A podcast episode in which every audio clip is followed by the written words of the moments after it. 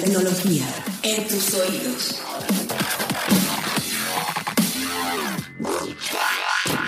...343... Muy buenos días, muy buenas tardes, muy buenas noches, sin importar en el momento en el que nos están escuchando o a través de la plataforma de streaming de la cual nos están escuchando, eh, les doy la bienvenida una vez más a 343, el sonido de la tecnología. Hasta tus oídos. Mi nombre es Carlos Fernández de Lara, editor de tecnología de Grupo Expansión. Y como cada semana me acompaña aquí en esta cabina de producción de Expansión en esta cabina cada vez mejor, Gabriela Chávez, reportera de tecnología de Grupo Expansión. Carlos, estamos en un nuevo formato, estamos estrenando. Estamos estrenando. De manteles, no hay manteles, pero estamos de manteles, de manteles largos. Porque, queridos podescuchas, este, que siguen evidentemente 343, por cierto, paréntesis, anuncios parroquiales, no se les olvide dejarnos todas las comunicaciones y sugerencias en nuestras redes sociales, ahí en arroba expansión MX en Twitter, pero siempre con el hashtag 343 podcast para que podamos detectarlos y ver evidentemente eh, pues, sus sugerencias, comentarios, críticas. Ya por cierto cambiamos el fondo musical, entonces no hemos recibido feedback. Avísenos qué opinan de eso, porque pues, si no, no vamos a poder cambiar, ¿no? A ver si les, si les gustó la nueva musiquita, si no la cambiamos, de todas maneras, aquí hacemos lo que Hacemos magia por ustedes, que después escuchas. Pero como bien decía Gaby, estamos un poco de mantener largos porque estamos estrenando un formato en 343 que contrario a hacer el análisis semanal del mundo de la tecnología, ese lo seguiremos haciendo, hemos decidido, y afortunadamente tenemos un, un gran padrino para iniciar este programa, invitar a personalidades del mundo de la tecnología para que nos ayuden a entender un poquito mejor desde sus trincheras como expertos diferentes cosas que están pasando actualmente. Y nos acompaña, y es un placer que, que nos acompañe, Pablo González, que es cofundador de Bitso, una de las pocas plataformas, ya nos estará contando, o tal vez probablemente la única plataforma de intercambio de compra-venta de criptomonedas en México, este, que creo que tiene operando desde 2014 y además también es una de las más grandes. Entonces, José Pablo, muchísimas gracias. Bienvenido. Muchísimas gracias, Carlos, Gaby. La verdad que, bueno, primero, súper este, agradecido de que me inviten al programa y aún más afortunado de eh, estar a ser el padrino de este nuevo formato, la verdad es. Perfecto. siendo muy, muy agradecido. Pues estamos de manteles largos, o como si tuviéramos manteles en, en esta cabina, y te agradecemos muchísimo que estés acá para poder tocar un tema que creo que en los últimos años ha sido de los más importantes en el sector de tecnología y es todo alrededor de las criptomonedas, en especial Bitcoin. El famoso Bitcoin, ¿no? Que además ha causado mucha confusión y yo creo que con eso quizás una de las cosas que, que te preguntaríamos eh, por ahí, José Pablo, es que nos cuentes en efecto un poco de Bitso, porque eso es parte del mercado en el que están, pero también cuéntanos un poco ahorita cómo estás viendo este boom del famoso Bitcoin, porque el año pasado lo vimos súper fuerte al arranque el año por la evaluación que tenía en ese momento y de repente como que por ahí perdió este este, no, sé, no sé si llamarlo glamour, pero todos estos este, reflectores que tenía. Y bueno, sigue, evidentemente es, es, la moneda más importante, pero bueno, hay otras. Entonces cuéntanos un poco este tema de el mercado de criptomonedas, como si la verdad es que fuéramos uber novatos, porque yo me reconozco que lo soy, pero también para todos los podescuchas de 343. Definitivamente, y mira, te cuento un poquito, eh, justo para entrar a, a, Bitcoin, te cuento un poquito de qué es Bitso, por qué nace. Este, nosotros somos la plataforma de servicios financieros que utiliza tecnología de criptomonedas. Eh, y hoy en día pues, somos la líder en, cripto, en Latinoamérica en cuanto a volumen de transacción, número de usuarios. Y, y, mucho lo que nosotros tratamos de hacer con esto es habilitar casos de, uso reales de la tecnología. Okay. Eh, esa es la prioridad de Bitsu y es lo que hemos visto. Entonces muchas veces cuando uno habla de Bitcoin eh, es muy fácil que, que que se ponga a ver el precio y, entender, y creer que eso es lo único que existe en este claro. mundo. Pero realmente hay tantas capas y se pone tan interesante conforme empiezas a entrar y empiezas a entender lo que esto puede hacer para los servicios financieros, para, y bueno, otro, muchas otras industrias, pero primero la industria del dinero. Entonces, nada más para explicarle rápidamente para aquellos que no sepan, eh, el Bitcoin eh, prácticamente es una nueva tecnología, es un protocolo, eh, una moneda que permite que puedas mandar dinero de persona a persona sin pasar por ningún intermediario. Okay. Y esto es algo que, pues, aunque se oiga, o sea, aunque se escuche sencillo, es algo que no se podía hacer eh, antes de la invención del Bitcoin en 2009. Ok.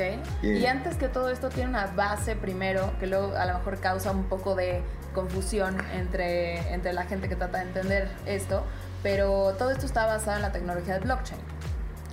Correcto, es, realmente están entrelazadas. Okay. Eh, el blockchain es inventado con la invención del Bitcoin, escrito en el en un ensayo que escribió este personaje que se llama Satoshi Nakamoto eh, en el 2008. Entonces ahí se inventa, bueno, eh, describe un sistema para que muchas computadoras se pongan de acuerdo de lo que ha pasado en la red, que funciona con, de ciertas maneras, con criptografía, con ciertos sistemas de consenso, pero a este le llama el blockchain. ¿no? Entonces cuando uno dice que si, hay, si se pueden separar blockchain y Bitcoin o blockchain y criptomonedas.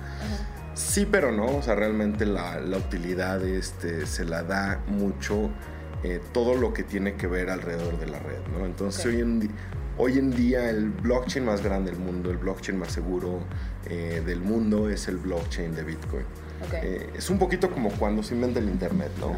Entonces, el Internet, pues, ¿qué hace? Es es un protocolo para que computadoras se puedan comunicar entre ellas y puedan compartir información. Entonces hay una cosa que es el Internet con mayúscula y luego tienes intranets. Claro. Eso es un poquito lo que estamos viendo con este el blockchain, es el blockchain de Bitcoin, ¿no? y, y sí es tecnología súper interesante en donde eh, a nivel global se está inventando muchas de estas cosas, pero lo que es bien interesante, y si quieres ahorita podemos entrar un poquito más a detalle, es cómo las personas están utilizando ya esto a su día a día. Y muchas veces ni saben que lo están utilizando. Claro.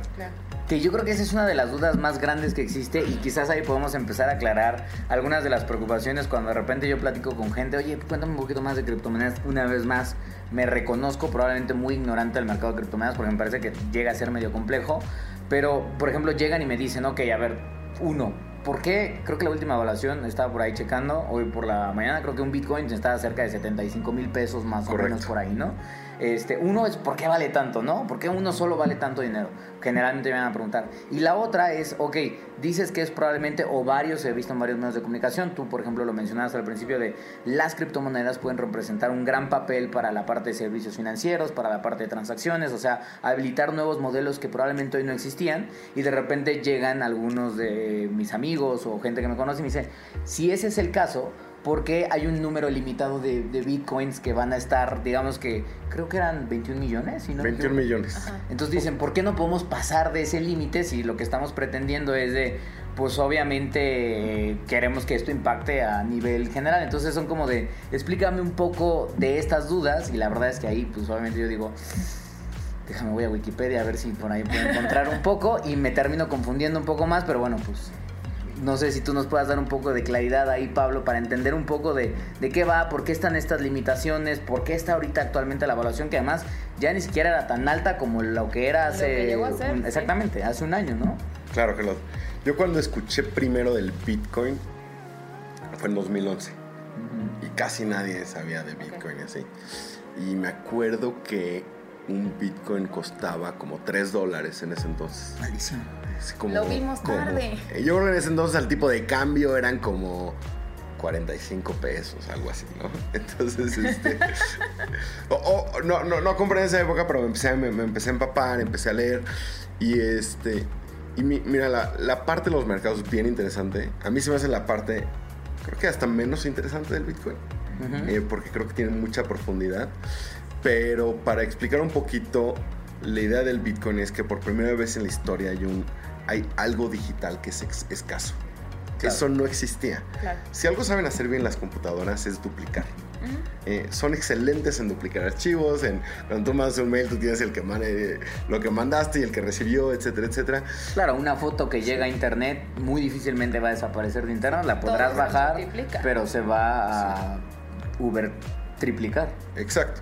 Y lo que hace la invención de Satoshi Nakamoto del blockchain y de Bitcoin es que permite hacer un sistema en donde tú puedas tener eh, cosas digitales que nada más sean tuyas, que tú seas el, dueño único, la dueña única, y que puedas este, realmente comprobar que, no hay más en el mundo, ¿no? O sea, que entonces mucho lo de por qué 21 millones es que es un bien escaso, ¿no? Y esa es una regla que se empezó en los protocolos cuando empezaron a trabajar en el Bitcoin, este, y hay diferentes criptomonedas, otras tienen diferentes tamaños, o sea, claro. hay unas que tienen billones, otras que Todas tienen, un supply limit. Un supply limit, sí, exacto. Y cómo se generan, este, esas reglas como eh, macroeconómicas pueden variar.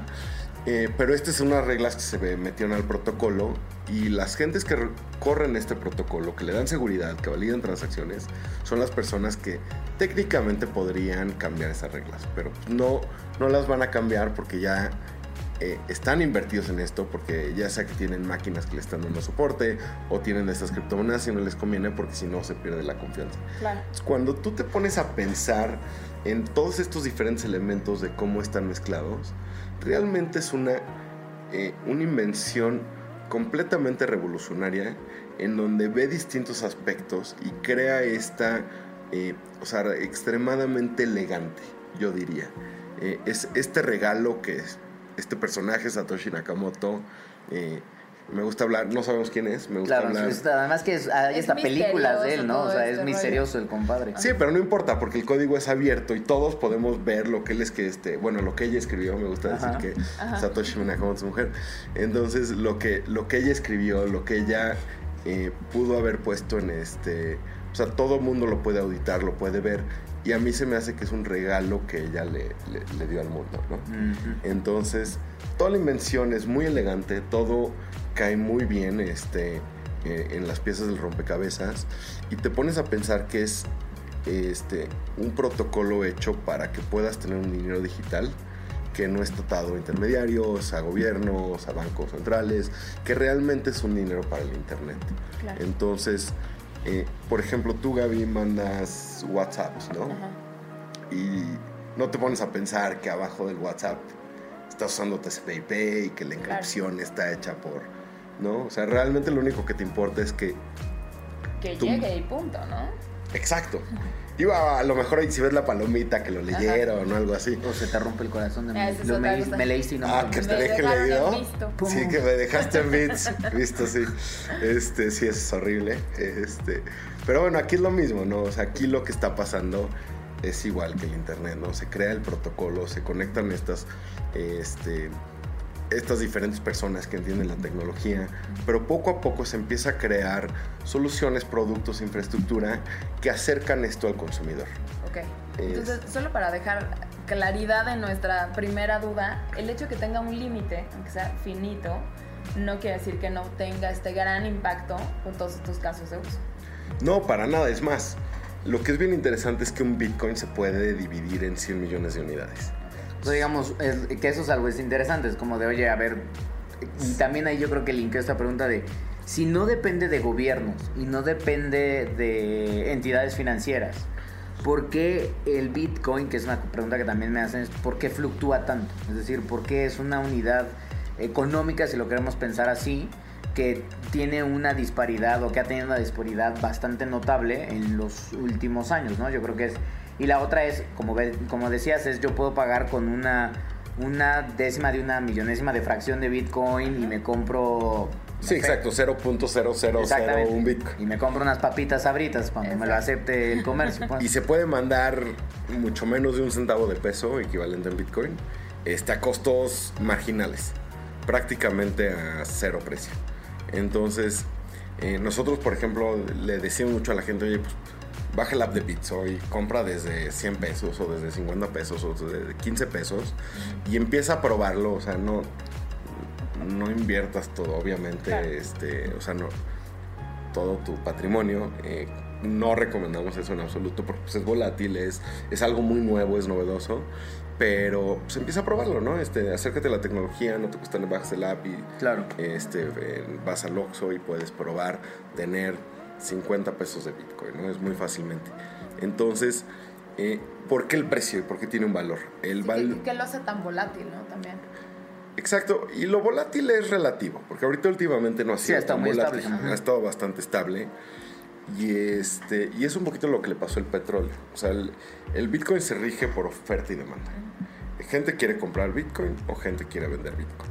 Muchas personas quieren comprar Bitcoin porque le apuestan a que es el, el- el- el dinero del futuro y que todo mundo, todo mundo va a estar usando Bitcoin en 10 años o Ujú. 5 años. Eh, y hay otras personas que también compran Bitcoin porque a lo mejor necesitan hacer un pago internacional al extranjero porque importan de China. Y entonces compran Bitcoin para pagarle al proveedor en China, por ejemplo. Entonces, eh, esa es la, la demanda. Claro. Y luego tienes la oferta de gente que a lo mejor pues, el exportador de México que está exportando artesanías y le pagan en Bitcoin y está vendiendo Bitcoin al mercado, ¿no? Claro. O gente que quiere vender eh, o que necesita liquidez. Entonces, 100% oferta y demanda, de la misma manera que se mueve el dólar contra el peso. Ok. Entonces, por ejemplo, en Bitso nosotros tenemos un mercado de compradores y vendedores en donde el precio se mueve de acuerdo a la oferta y la demanda, pero nosotros no tenemos ningún control sobre el precio. Es 100% hecho por un mercado abierto, un mercado libre, un mercado en donde cualquier persona puede participar. Y en cuanto a la volatilidad, lo que es bien interesante es que sí es algo volátil, pero como decía, es cuando salió el petróleo al mercado, pues que todavía no entendíamos bien sus usos, pues fue súper volátil los primeros 10 años. Claro. Eh, cuando sale una tecnología que pues esta es mucho más verde que el petróleo, este, no, pero que realmente tiene el potencial de cambiar muchas cosas, eh, todavía estamos tratando de entender ¿no? cuál es este pues, cuál es la utilidad real, mucho se está desarrollando, es como, como el internet en los 90, pues el Claro. internet en los 90 podías mandar mails y mandar mensajes y te conectabas y a lo mejor podías bajar jueguitos que te tardabas 5 horas en bajar un juego. Y hoy en día, pues nunca te ibas a imaginar que estás viendo videos en la calle, pidiendo Claro. coches. O sea, ya realmente es una parte central de nuestras vidas. Claro.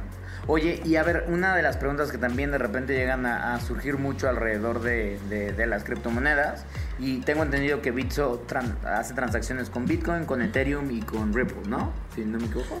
Sí, ahorita tenemos nueve distintas criptomonedas. nueve, ya nos contarás detrás. Sí. Pero tomando en cuenta, porque creo que es algo que en general le pasa a las otras criptomonedas, y ya hablaremos de por qué hay otras criptomonedas y qué valor traen al mercado, es, no sé, pienso en el caso de los Winklevoss, aquellos estos hermanos, estos gemelos Claro. que se hicieron muy famosos, eh, uno por el tema de Facebook, y después regresaron a las noticias justamente hace un año porque con todo este boom que hubo de Bitcoin, varios medios publicaron de los Winklevoss, los Winklevoss ya son algunos de los multimillonarios de este Bitcoin. mercado. Y entonces había un debate, decía sí, porque tienen X cantidad de Bitcoins que al precio actual del- de la criptomoneda equivale a tantos miles de o tantos millones de dólares. Entonces, pero el tema es, pero lo tienen en Bitcoins. Entonces hay una limitante de si yo tengo mucho, si yo tengo un par de bitcoins, de repente digo, ah, pues ya tengo, tengo dos bitcoins, ¿no? Entonces me pongo a pensar, ah, bueno, pues entonces, tipo de cambio actual, tengo más de 150 mil pesos. Igual me quiero comprar un carro. Y entonces digo, no, pero no me puedo comprar un carro.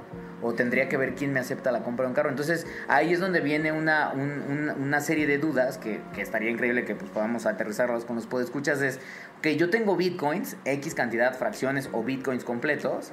Este, ¿Qué pasa con ese dinero? Eventualmente es un dinero que, que sí puedo utilizar ¿Y cómo? en el mundo y cómo. Absolutamente. Y es súper líquido. Y justo aquí es donde nosotros entramos, ¿no? Nosotros creamos esa, ese puente entre lo que es el sistema financiero tradicional en México, eh, el mundo que hoy en día eh, estamos acostumbrados a vivir en México, y lo que le decimos la nueva economía digital de las criptomonedas. Claro. Entonces, si tú tienes bitcoins y necesitas pagar tu renta, puedes desde tu aplicación convertir esos bitcoins a peso a un super tipo de, cambio y mandar una transferencia bancaria para pagar tu renta. Mm. Este, Ya, ya lo vuelves útil. Sí. Sí. exactamente. O sea, ahí ya tienes una criptomoneda que sí puedes utilizar para tu Exacto. día a día. Hoy en día, este, el Bitcoin se puede convertir de manera líquida a más de 100 divisas eh, nacionales. O sea, divisas, monedas fiduciarias de gobiernos. O sea, puede ser dólar, puede ser peso. Puede ser Euro. pesos, puede ser quetzal, puede ser Ajá, este reales brasileños, etcétera, etcétera. Entonces es un mercado extremadamente líquido en donde eh, realmente es global, ¿no? Entonces es, funciona mucho, o sea, lo que tú me dices de cómo lo puedo utilizar, eh, pues justo estas empresas como, como Bitso y hay alrededor del mundo otras que, conectan con, con los este, sistemas financieros locales eh, que te dan este acceso, ¿no? Entonces, si tú quisieras comprar el carro, podrías venderlo y podrías mandarlo por transferencia bancaria, por ejemplo. Mm, Ahora, es- yo tengo otra duda que también me, eh, me surge a mí, me, han- me han hecho algunas otras personas. Es, bueno, esta es una manera, ¿no? Lo pasas a un sistema tradicional y ya utilizas tus bitcoins. Pero ¿cómo puedes utilizar o se puede utilizar el bitcoin como tal para comprar, pagar o algo así? Definitivamente. Sí se puede utilizar para comprar en comercios. Eh, hoy en día Eh, creo que son más de 100 mil comercios alrededor del mundo que aceptan Ok. Que ya Bitcoin. aceptan, ok. Eh, lo que sí es que no, o sea, todavía no tiene el, nivel, el mismo nivel de aceptación que un... Sí, que un plástico de una Plástico de tarjeta, una tarjeta, de un- exacto. de un banco o del efectivo. Sí, entonces, pero vamos poco a poco por, Claro. por esa parte. No, Y- pues ya 100 mil es, es algo, es algo considerable. Exacto, pero a mí, a mí lo que se me hace más interesante es, bueno, o sea, súper interesante, es que es muy útil para pagos en línea. Claro. Porque si te pones a pensar y te pones a pensar en la tarjeta, en los plásticos, pues es una tecnología de los 50 que realmente se empezó a desarrollar en los 70, que muchos de estos protocolos, las reglas se empezaron a po- a poner en esa época.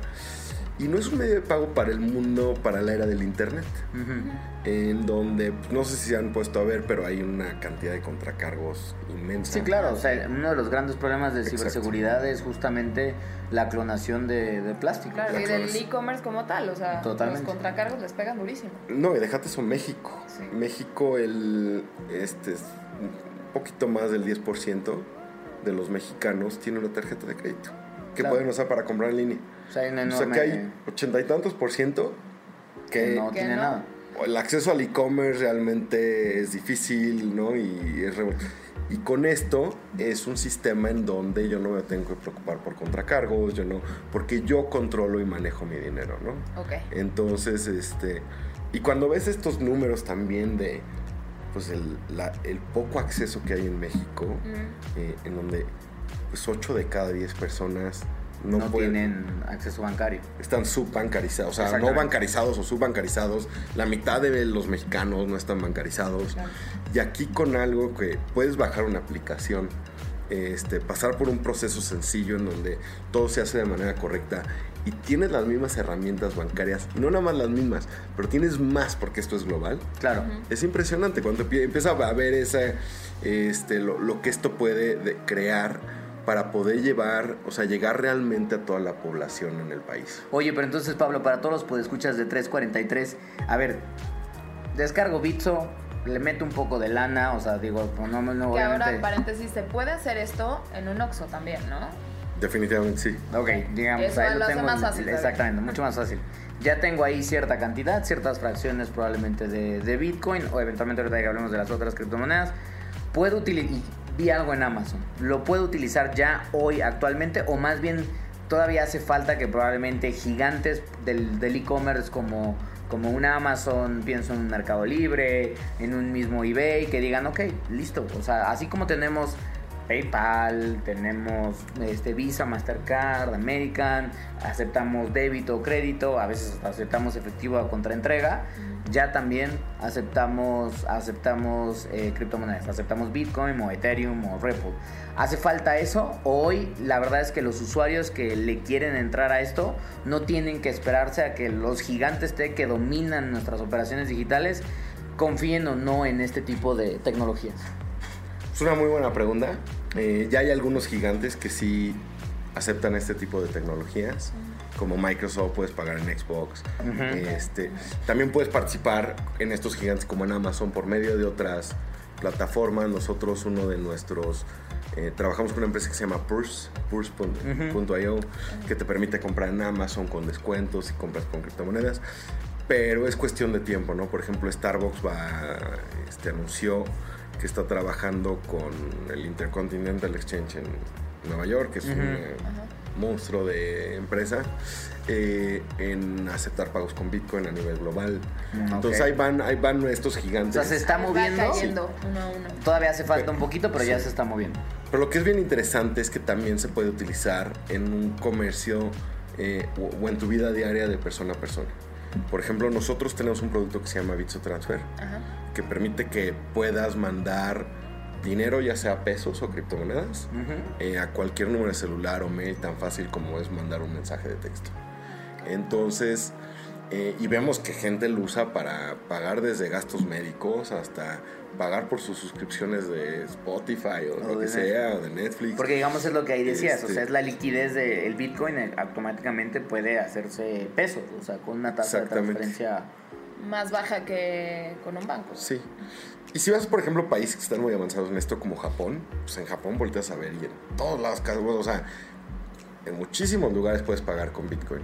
Eh, nosotros tenemos, o con otras criptomonedas también, nosotros tenemos un mapa en nuestra página de internet Ajá. en donde enseñamos eh, comercios en México donde puedes ya ir a pagar con Bitcoin. Ajá. Y es interesante, ¿no? Entonces también los invitamos a que vayan, vean el mapa y, y vayan a, a- a pagar con Bitcoin. Es más, aquí en la Ciudad de México hasta hay un, un bar de Bitcoin. ¿no? ¿Ah, sí? Pues escuchas, Y pues armando Ahí su- vamos su a armar el siguiente, el siguiente 343. Su pues, ruta del shopping con Bitcoin. Exactamente. Se, se llama el. Bitcoin Embassy Bar y le hago anuncio porque la verdad están haciendo una excelente labor. Este, creo que es bien importante porque también trabajan mucho en, en educación, entonces vas y, y todo el mundo sabe de Bitcoin. Entonces puedes preguntarle a- al mesero, oye, este, tengo una duda de Bitcoin, te contestan. Y, Mm, está está, bueno. está muy padre. cool, ¿eh? Sí, sí, sí. Ok, Entonces- entonces, o sea, vaya, ¿de qué depende?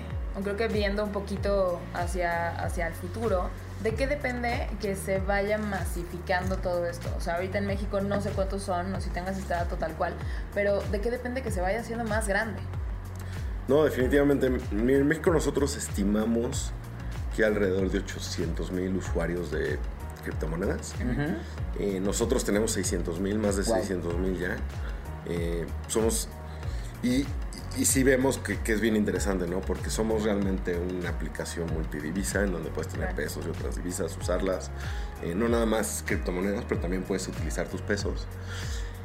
Y, y vemos que la gente los usa, eh, pues, como digo, o sea, como un servicio de pagos electrónicos en donde pueden hasta vemos que van y con sus amigos y compran un café y para pagarle el café al amigo le mandan un Bits Transfer y ya tiene pesos de 30 pesos, lo que sea.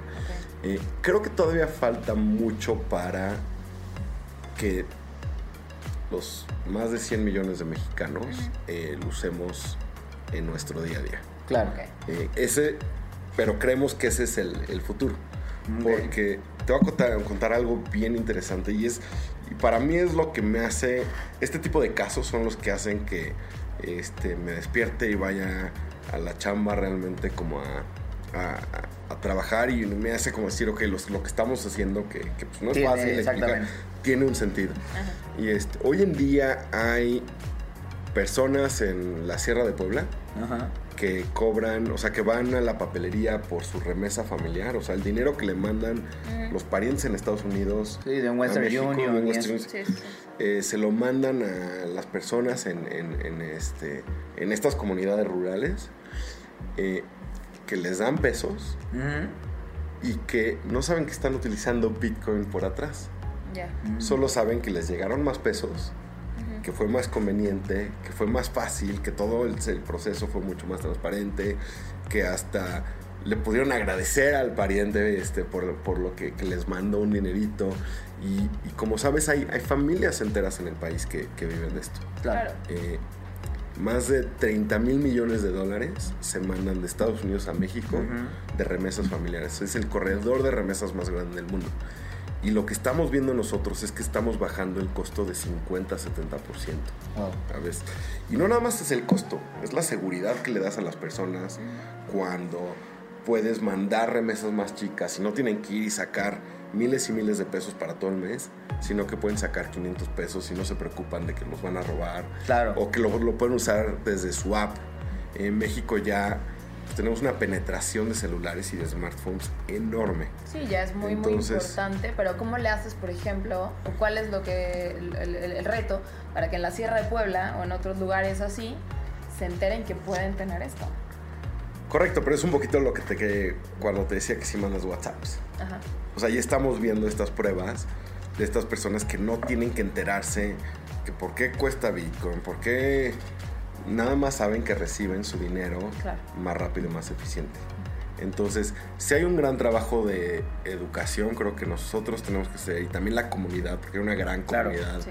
este, que está empujando esto, y otras empresas, pero eh, lo que es bien interesante es que ya estamos viendo casos de uso en donde tú no tienes que saber cómo se utiliza o es como cuando te conectabas al internet y era el modem. y- y Digamos, a ti no servía. te tienes que preocupar tanto del valor del Bitcoin No, ni todo- nada de eso. Ya lo tienes no atrás.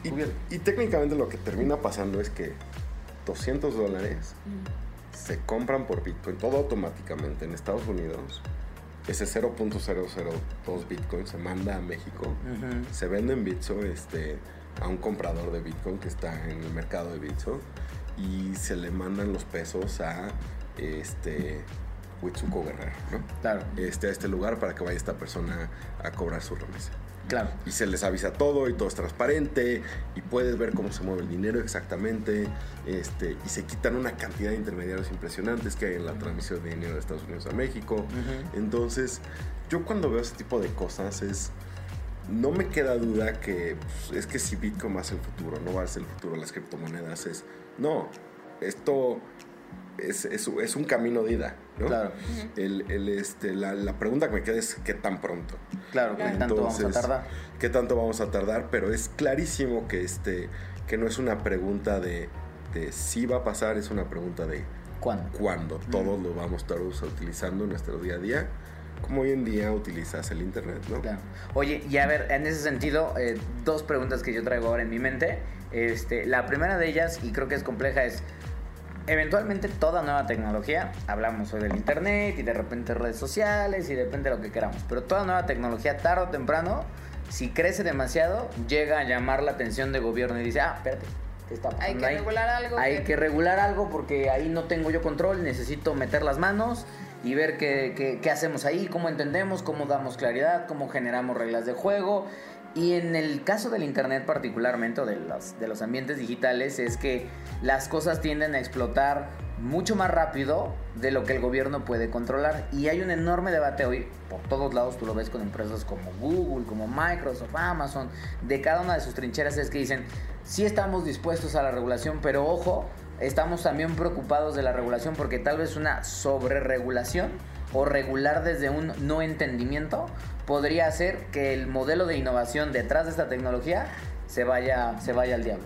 Porque pues evidentemente no era, o sea, hay tecnologías que pueden tener ciertas restricciones, pero pensando en una, por ejemplo, como, como cadena de bloque o como las criptomonedas, que justamente su gran validez es que no dependes de un tercero, que no estás atado a un gobierno, que está completamente asegurado y verificado por toda esta cadena de bloques, pues me llama la atención que hoy haya gobiernos diciendo, vamos a meternos en eso.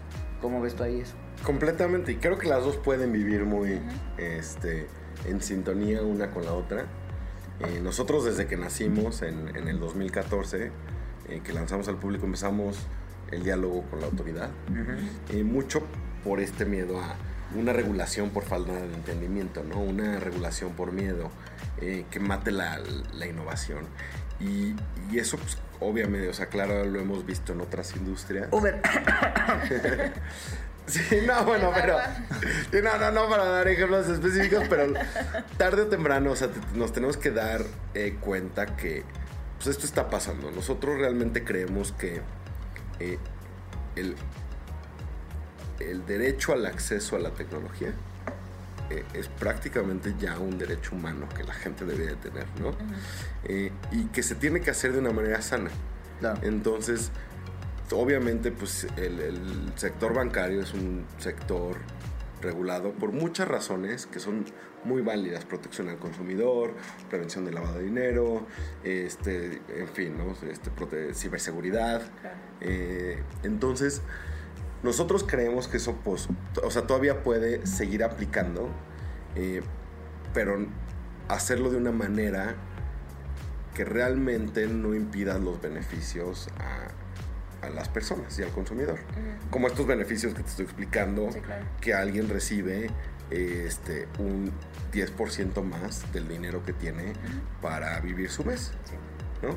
Lo que le cambia esto a la vida a esta familia es impresionante. claro.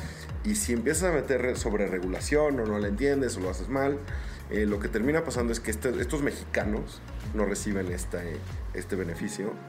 Y también lo que termina pasando es que esto ya eh, no nada más ha tomado la atención de, pues sí, el gobierno mexicano, pero esto ya se está viendo en un marco internacional. Claro. Entonces ya hay países que están diciendo, oye, pues yo estoy creando diferentes este, eh, marcos regulatorios en donde puedo promover el uso responsable de esto, pero también permito este, que esto se pueda mover ágilmente por... Claro. Entonces, este, si el mexicano no va a recibir ese, ese beneficio, pues lo va a recibir alguien en eh, Australia o alguien en, en algún gobierno que a lo mejor vea la regulación de una manera un poquito más este, progresiva, ¿no? Esa sería la idea, ¿no? Mantener como ciertas Entonces- cosas internacionales, pero que no se frene justo este dinamismo innovador.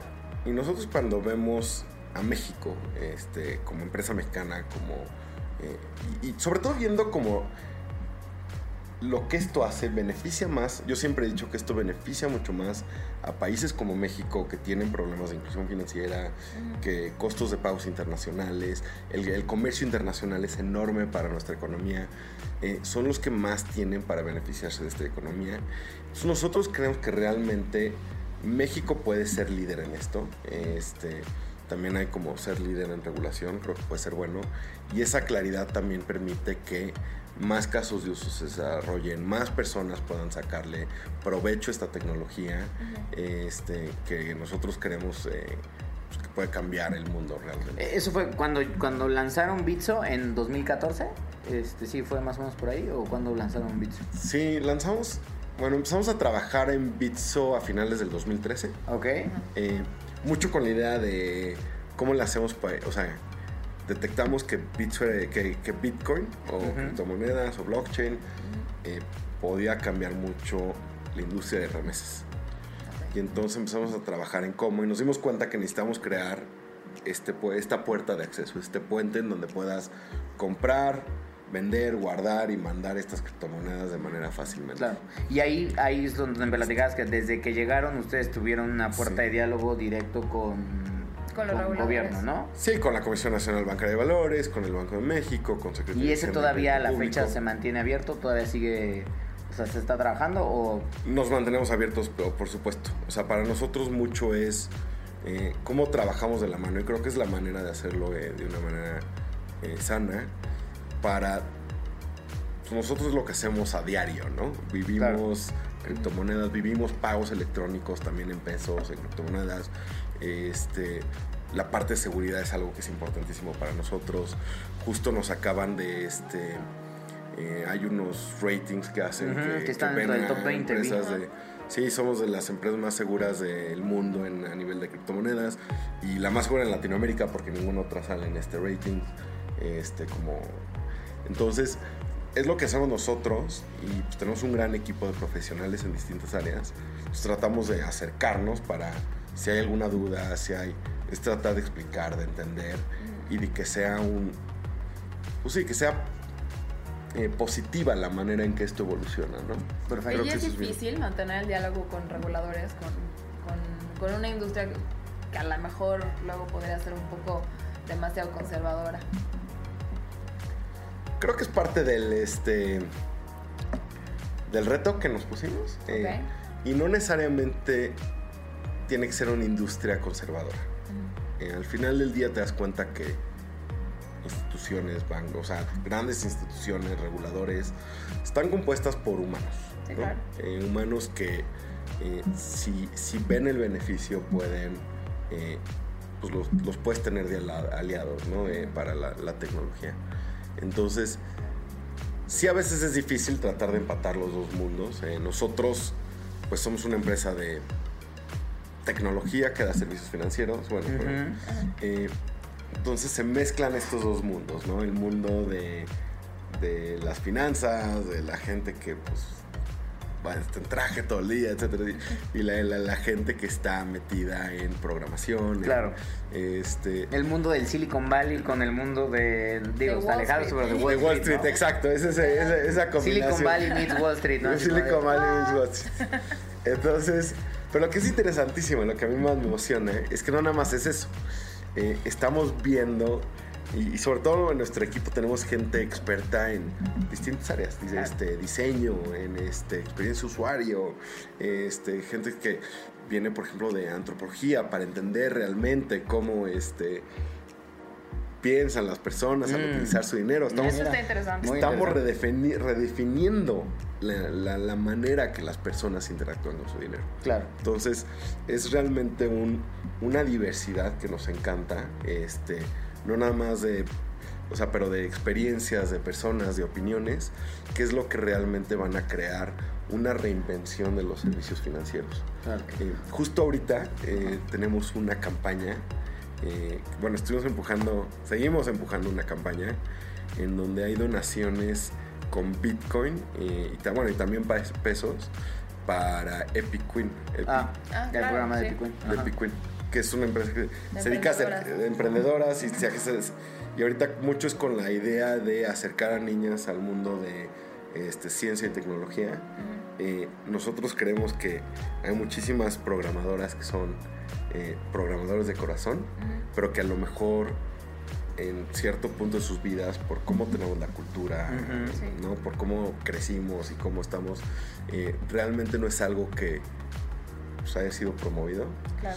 Y este y nosotros lo que estamos haciendo es pues, tratando de crear ese eh, esa conciencia de que de que pues, son los trabajos del futuro, ¿no? Claro. Y son para todos y se necesitan distintas eh, personas que piensan de manera diferente, de manera única. Esa realmente es la creatividad que se necesita en el mundo laboral nuevo. Y, y es bien interesante porque tenemos gente que ha donado con Bitcoin alrededor del mundo. Este, hoy en el 80%, más del 80% de las donaciones, este, hemos levantado como 50 mil pesos. Más del 80% han sido por medio de Bitcoin y como el 20, 15, 20% es por medio de pesos. Oh. Pero lo de Bitcoin es gente alrededor del mundo. Y hay gente Claro. que puede donar un peso, o sea, lo equivalente a Ajá. 10 centavos Ujú. o donaciones bien grandes. Claro, microfracciones de Bitcoin que se convierten en Microdonaciones. microdonación. Es Entonces, súper, súper interesante porque aparte estás, estás haciendo, nutriendo la fuerza laboral del futuro que ya nos ha quedado claro en varias notas que hemos hecho aquí en Expansión. Este, que sí, si no nos ponemos de ese lado de educativo y hay programación y aprender más de Se nos va la temas, ola, se nos va la ola. Se nos va, Otra se nos ola va la más. chamba también. Oye, Pablo, quizás para, para comenzar a cerrar, eh, yo quisiera preguntarte una de las últimas dudas que existen alrededor de las criptomonedas, antes de que pues igual platicemos un poquito de Bitcoin y qué es lo que traes entre manos hacia siguientes meses.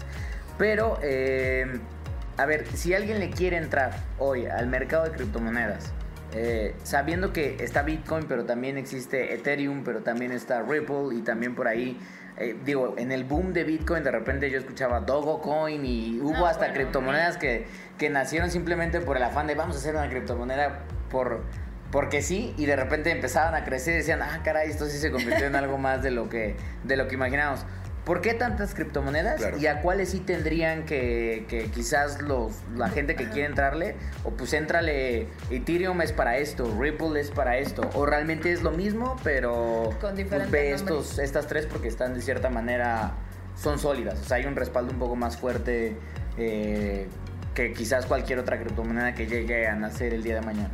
Sí, por supuesto, Carlos. Y hay, hay miles de criptomonedas. Entonces, este, como dices, hoy en día la más grande es Bitcoin. eh, eh, está hecha más para, para hacer un dinero, ¿no? Un- una manera de resguardo de valor o de medio de pago.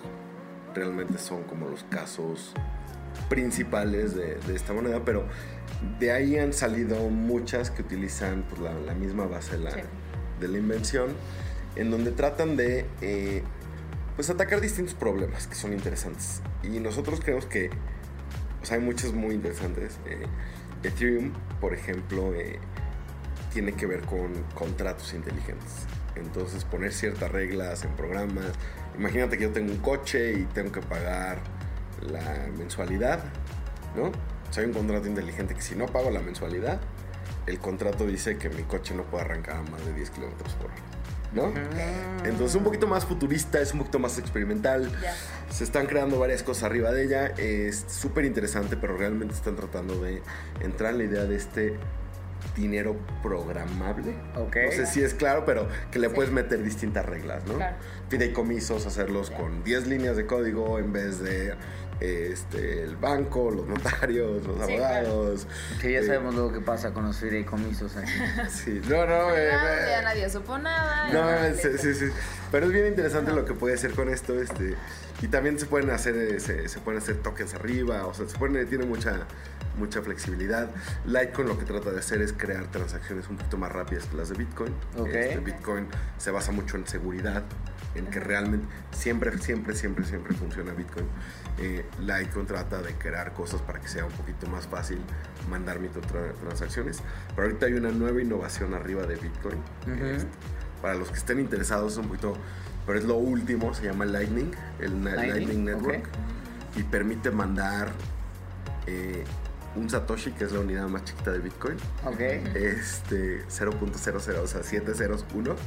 Eh, prácticamente nada de costo este, de manera inmediata, es impresionante, pero sigue un poquito experimental, ¿no? Luego tenemos también, pero eso funciona como una capa 2 arriba del protocolo de Bitcoin. Claro.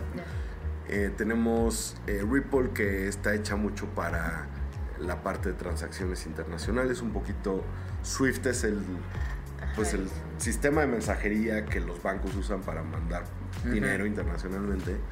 Y lo que esto está tratando de hacer es un poquito como el Swift 2.0, como de una manera más interesante. Y ahorita sí vemos también muchos pagos internacionales okay. vía Ripple.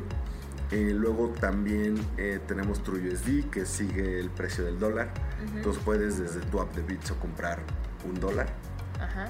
En vez de tener que ir al aeropuerto y claro ¿no? Formar toda la casa de cambio.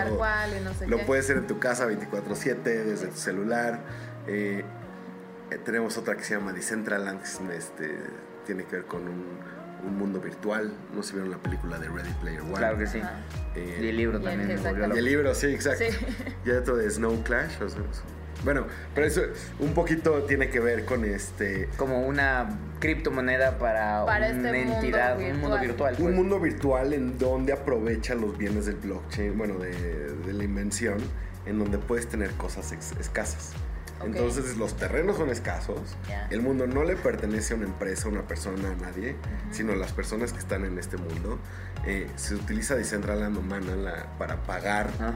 tú podrías trabajar en Decentraland, monetizar tu tiempo eh, que te paguen en mana, convertirlo a pesos con Bitso y usarlo para tus gastos del día a día. Eso está bueno, eso ya es otra cosa. Apúntenle, queridos, pues escuchas los trabajos del futuro, ¿eh? Sí, sí, a lo mejor Apple pone una Apple Store ahí en Decentraland y, y ahí estás atendiendo, y ahí estás atendiendo virtualmente a otros. Virtualmente enseñándoles los nuevos o lo que sea, ¿no? Este, entonces pero obviamente son un poquito más experimentales. Hay otra Golem que tiene que ver con este tú donar tu poder computacional para este para cosas que necesitan mucho poder computacional como renders arquitectónicos o, secuencias de ADN humano. Secuencias de, y te pagan con, con Golem o, este, o tú puedes usarlo y pagar con Golem. Entonces, se están haciendo todos estos casos de uso y sí es difícil saber. Claro. Yo no te voy a mentir, o sea, pues, yo llevo en esto desde el 2011-2012 y me cuesta trabajo entender cuáles y cuáles no. Entonces, nosotros lo que hicimos es que desarrollamos un marco como para dar más claridad, sobre todo que tenemos más de 600 mil usuarios y no esperamos que todos se metan a leer exactamente de qué es. De qué va cada uno, exactamente. Entonces tratamos de decir siempre los riesgos de cada una, este, pero también creamos una manera de, este, tenemos un comité de listado de monedas, donde analizamos seguridad, habilidad para mantener los fondos seguros, eh, cuál es la propuesta de innovación, o sea, eh, los casos de reales eh, la descentralización, porque, o sea, qué tan, qué tan segura es que no le, o sea, no una persona pueda levantarse de malas y cambiar como, claro, que sea 21 millones, que sea 100, ¿no? Entonces, analizamos un número de cosas y tenemos una manera de hacerlo en donde tratamos como de curar de cierta manera lo que sentimos que es más, este, pero obviamente pues las menos conocidas sí son un poquito más experimentales, pero es bien interesante porque ya se empiezan a ver casos de uso reales. No, claro, y ahorita de todos los que mencionabas, creo que están bastante diferentes cada una y ya los escuchas podrán elegir eh, si quieren experimentar más o menos o el mundo Acérquense a la gente de Bitso también para que les digan exacto, ¿no? Exacto, ahí todo eso lo pueden ver en la página directamente. En la página directamente también publicamos artículos de qué es cada una, cuáles son los beneficios, qué otros recursos pueden utilizar. Lo que siempre les este, si alguien quiere realmente apostarle a esto de una manera un poquito más seria, sí le recomendamos que, se metan un poquito más de fondo a entender el beneficio tecnológico y real, o sea, el beneficio de esto desde el punto de vista tecnológico. Claro. Entonces, este, que no lo hagan porque pues su vecino compró, se hizo rico y bueno, o sea, y compró un coche porque subió de precio, no. Claro. Eh, o sea, que realmente este, si alguien le quiere apostar un poquito. Es como si compraras acciones. Totalmente. Claro. Pero- Sí, no, no, no es cualquier cosa, sí hay que entenderle más. No, pero lo que es bien interesante, eso es para la gente que quiere entrarle bien. Pero también tenemos una cantidad de usuarios que entran un poquito, que prueban, que lo usan, este, o que usan nada más la parte de pesos, porque les gusta más que su banca electrónica, porque es mucho más rápido, mucho más eficiente, este, la interfaz mucho más bonita. O sea, nos, nos enfocamos mucho en, el, en, en- en la experiencia de usuario. Eh, nosotros decimos algo que si estamos reinventar, tratando de reinventar la relación que tú tienes con tu dinero, eh, tenemos que también siempre poner el usuario en medio, ¿no? La persona que lo está usando, el cliente. eh, y es algo que decimos en Bitso mucho y, y algo que tratamos de hacer en todo lo que hacemos. Estamos obsesionados con que nuestros clientes nos amen fanáticamente, ¿no? ¿Cuándo has escuchado yo amo a mi banco? No, creo No. que nunca. No, he escuchado todo lo contrario. No lo puedo mencionar justamente como lo he escuchado, pero Y creo que aquí puedes cambiar el chip. O sea, creo que puedes crear realmente algo hecho para las personas, en donde las personas tengan el control, donde tengan el manejo, donde tengan la accesibilidad, este, donde realmente las empoderes. Ah. Y entonces, ¿por qué? ¿Por qué tiene que ser así? ¿Por qué la gente tiene que tener esa percepción? Y es no, o sea, hay muchos lo que hacen eh, las fintechs y especialmente nosotros creemos que, eh, que, o sea, que, que usamos criptomonedas trae mu- este, mucha esa filosofía Ujú. que es para el bien del consumidor y tratamos de hacer eso en todos nuestros esfuerzos, ya sea esfuerzos hab- hablando con los reguladores o esfuerzos en cómo diseñamos el app o cómo aseguramos que la tecnología funcione todo el tiempo, ¿no? Claro. Por ejemplo. Muy bien. Totalmente. Perfecto. Pues corremos tarde porque pues también seguramente Pablo tendrás otras cosas que decir, no te queremos robar. No, y La perdón que verdad soy, es que- soy bien platicador a veces. No, no, No, y de, no, hecho, no. de eso se trata, traemos... No, si nos eh, podíamos estar aquí No, no, dos claro, ahí horas. traigo un cafecito, ahorita voy por otro. este, pero bueno, eh, Pablo, la verdad es que yo te quiero agradecer enormemente que nos hayas acompañado y apadrinado en esta nueva edición de formatos de 343. Eh, ¿Algo más que quieras comentar tú, Gaby? ¿Algo más que le quieras preguntar a, a Pablo? ¿Tú, Pablo, alguna noticia que nos quieras adelantar de que ya venga Algo aquí en primicia para que 343 que podamos vayan a estar de viendo? Exactamente. Hay cosas bien interesantes. Bueno, un honor apadrinar. eh, primero que nada, ya, ya lo había mencionado, pero sí tenemos. eh, ahorita lo que estamos haciendo es que estamos creciendo en otros países en Latinoamérica. Ok. Entonces estamos por traer noticias muy pronto de otro país en donde vamos a estar eh, pudiendo ofrecer nuestro servicio muy pronto. Ok. Y luego lo otro es eh, el servicio de pagos persona a persona. eh, que lo prueben porque es muy fácil. Pueden, pro- pueden mandar un peso, eh, pueden ponerle un emoji, un mensajito interesante. Este, y pues es nada más bajar el app y toma bastante poco tiempo. Entonces, pero vamos a traer, estar ofreciendo más servicios relacionados a cómo los usa, este, cómo usa este eh, las criptomonedas y los pesos en su día a día. En su día a día. las Ok. personas. Cada vez más Entonces, cotidiano, ¿no? Sí, que no les dé miedo, porque realmente es más fácil usar, mandar hoy en día con apps como la de Bitso, mandar Bitcoin que tratar de mandar un, o sea, firmar un cheque o cualquier tipo de... No, entonces realmente es para todos, esto Claro. es para todos y el chiste es que se empiecen a empapar, que, que prueben, que se metan, eh, es un movimiento interesantísimo y lo que decía, todo lo que viene, nosotros lo vemos, alrededor del mundo están construyendo una cantidad de cosas impresionantes este, que se pueden hacer con estas cosas. Perfecto. Pues eh, Pablo, seguramente vamos a estar platicando de nuevo contigo ahí para cuando nos estés. eh, ya eres, ya estás tú ya recurrente, padrino invitado, ya vas a poder visitar aquí 343 cuando tengas ganas. Exacto. De nuevo te agradecemos enormemente que nos hayan acompañado. A los podescuchas, no se les olvide ya después de esta conversación y a lo largo de la misma dejarnos todos sus comentarios. Si ya utilizan Bitso, cuéntenos cómo les ha ido para que también le pasemos aquí a Pablo comentarios y sugerencias, siempre con el hashtag 343 podcast. Este, yo creo que voy a abrir también ya la cuenta de Bitso para ver si los podescuchas me quieren pasar algunas donaciones de Bitcoin Y- este, a mi persona, porque El pues, Charlito. nunca está de mal. El Charlito. Eh, en eh, el app de 2019. Bitso en el App Store de, Ajá. de iOS Ajá. y también en Google Play. Perfecto. Ah, perfecto. Pues ahí pueden están las dos grandes familias. Y bueno, pues eh, nos escuchamos la próxima semana. La próxima semana, Carlos, yo me quedo con probar, no tenerle miedo a las criptomonedas y probar y probar y probar. No Entonces, tiene costo, así que... listo. Exactamente, pierdan el medio, jueguen nada. ahí con las criptomonedas. Muchísimas gracias de nuevo por habernos acompañado y que hayan llegado hasta acá. Y bueno, pues nos despedimos y nos escuchamos en otra emisión más de 343, el sonido de la tecnología. Hasta tus oídos. Bye. Nos vemos. Bye.